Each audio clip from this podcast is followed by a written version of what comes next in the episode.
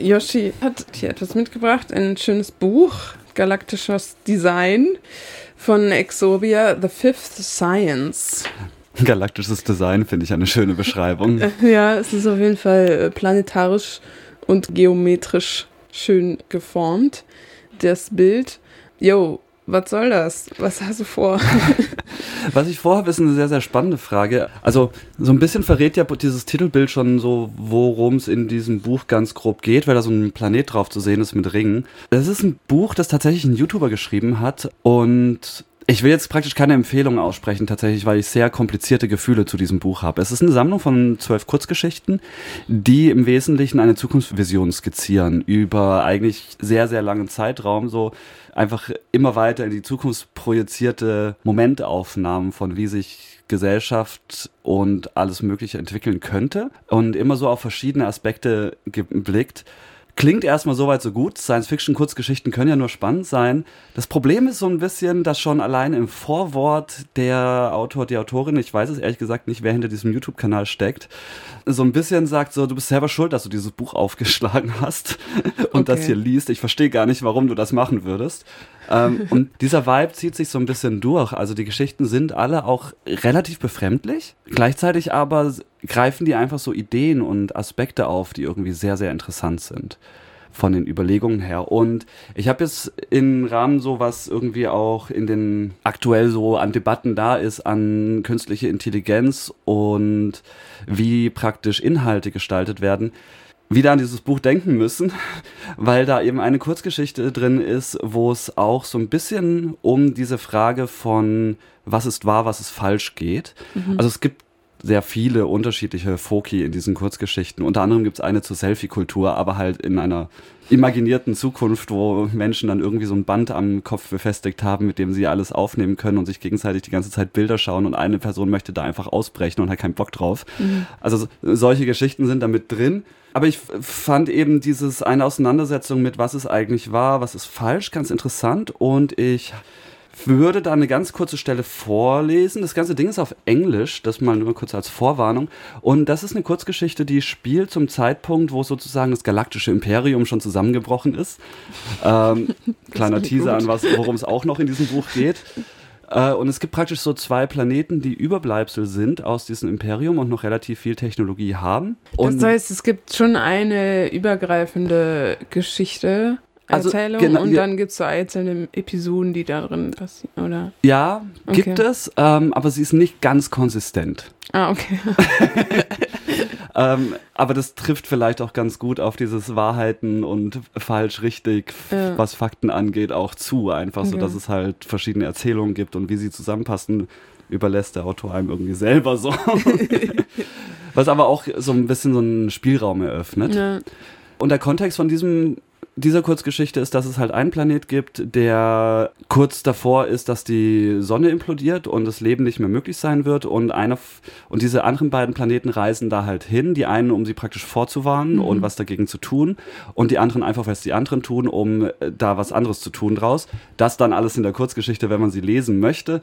Und ganz passend würden wir das hier mit Musik unterlegen, diesen Text, was nämlich inhaltlich ganz gut dazu passt. Und jetzt muss ich gucken, dass ich schneller lese, als das Lied vorbei ist, was hier jetzt im Hintergrund läuft.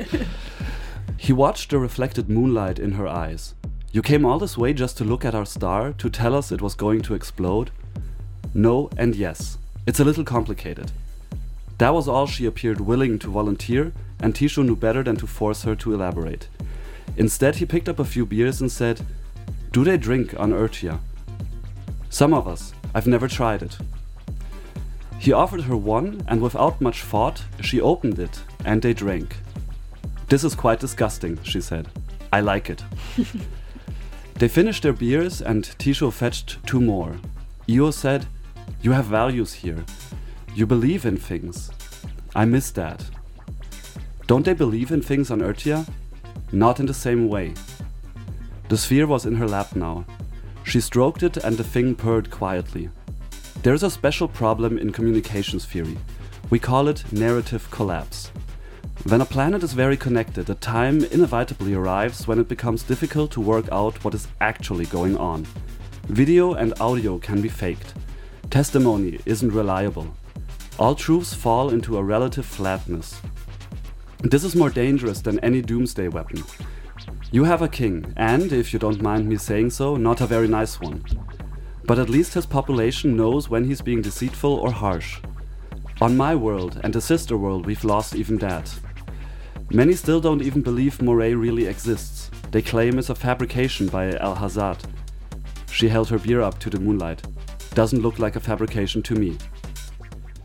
Ein zentraler Satz ist da praktisch nämlich drin, der sozusagen bei mir hängen geblieben ist und warum ich das da wieder dran gedacht habe vor kurzem. Und das ist nämlich genau dieser mit ähm, Narrative Collapse. Also wenn ein mhm. Planet sehr vernetzt ist, dass eine Zeit kommt, wo es besonders schwer, schwierig wird, rauszufinden, was eigentlich tatsächlich passiert. Diese, dieses Konzept sozusagen von einem narrativen Kollaps zu sprechen, hat mir irgendwie so angetan, weil ich irgendwie dachte, ja. das erklärt ja eigentlich, was so ein bisschen passiert, wenn wir uns anschauen, wie Diskurse auseinandergehen. Mhm, voll. Vor allem, wenn man, äh, dies, also für mich klingt da auch so ein bisschen so ein, wie das ja oft ist bei Science Fiction, so Gefühle oder so Gedanken, die man zu heute hat, die dann so weitergespinnt werden. So, was äh, passiert daraus, wenn wir das zu Ende denken? Genau, so, ja. voll, so dieses, äh, so manchmal so ein Gefühl von, oh, ich weiß gar nicht, äh, was genau alles äh, hinter den Strukturen steckt oder hinter den Systemen. Oft hat man dann so ein bisschen vielleicht so eine pessimistische Sicht und denkt so, es kann irgendwie nichts Gutes dabei sein. und, aber vor allem verliert man, wenn man, je mehr man darüber nachdenkt, warum jetzt zum Beispiel, weiß ich nicht, Gesellschaften so laufen, wie sie laufen, desto mehr das Gefühl, dass man irgendwie nicht weiß, wozu das kann oder was, was ist eigentlich, wo, was steht über wem oder so? Ja, und vor allem, weil ja auch die Wahrnehmungen auseinanderlaufen. Also ja. Menschen ja unterschiedlich wahrnehmen, wie was eigentlich funktioniert. Ja. Und dann praktisch, wenn dieser Moment kommt, dass alles so miteinander verbunden ist, dass es eigentlich kein zentralen Narrativ mehr gibt. Also das ist sozusagen eigentlich das Wegfall von ja. irgendwie so ein, eine gemeinsame Diskurssphäre eigentlich. Also so ein hier reden wir gemeinsam miteinander so, ja. in einem gesellschaftlichen Kontext. Ich weiß gar nicht, wie man sich das vorstellen soll heutzutage, wo im Wesentlichen es ja nicht mehr möglich ist, jenseits von verschiedenen Diskursblasen auch zu denken. Ja. Was irgendwie die Kommunikationsweise angeht. Außer mit so tollen Medien wie Radio, die immer noch linear an alle dasselbe senden. Ja, eben, es kommt halt voll drauf an, mit wem man redet und was man liest und so, okay. Ja, und das hat eben bei mir auch wieder diesen Gedanken angestoßen, wie wichtig es eigentlich ist, auch darauf zu achten, bei welchen Narrativen man eigentlich wie mitdenkt und welche man auch mitbekommt selber, um dann auch selber zu gucken, so, was passiert das mir eigentlich gerade, dass wir nicht mehr über dasselbe reden? Ja, ja. Eigentlich. Deswegen, also diese Idee von Narrative Collapse werde ich auf jeden Fall mitnehmen in ja. die Zukunft und was so passiert. Trotzdem eine eingeschränkte Leseempfehlung. Es ist ein bisschen herausfordernd, das Ganze. Äh, und sehr, sehr, sehr skurril. Aber am Ende beglückwünscht einem der Autor, die Autorin auch, dass man es geschafft hat. Das ist irgendwie ganz nett. Okay, mm. ein spannendes Gedankenexperiment also. Ja, definitiv. Und auch tatsächlich so aus dem YouTube-Kanal zum Ich schreibe ein Buch zu kommen, fand ich irgendwie auch so ein interessanter Ansatz auf jeden Fall. Wie gut es aufgegangen ist, könnt ihr euch selber auch anschauen, wenn ihr es lesen wollt. Das Buch heißt The Fifth Science und ist von Ex Urbia. Ich habe keine Ahnung, ich glaube, das ist sogar im Eigendruck erschienen. Ich bin mir nicht ganz sicher. Es steht auf jeden Fall kein Verlag drauf.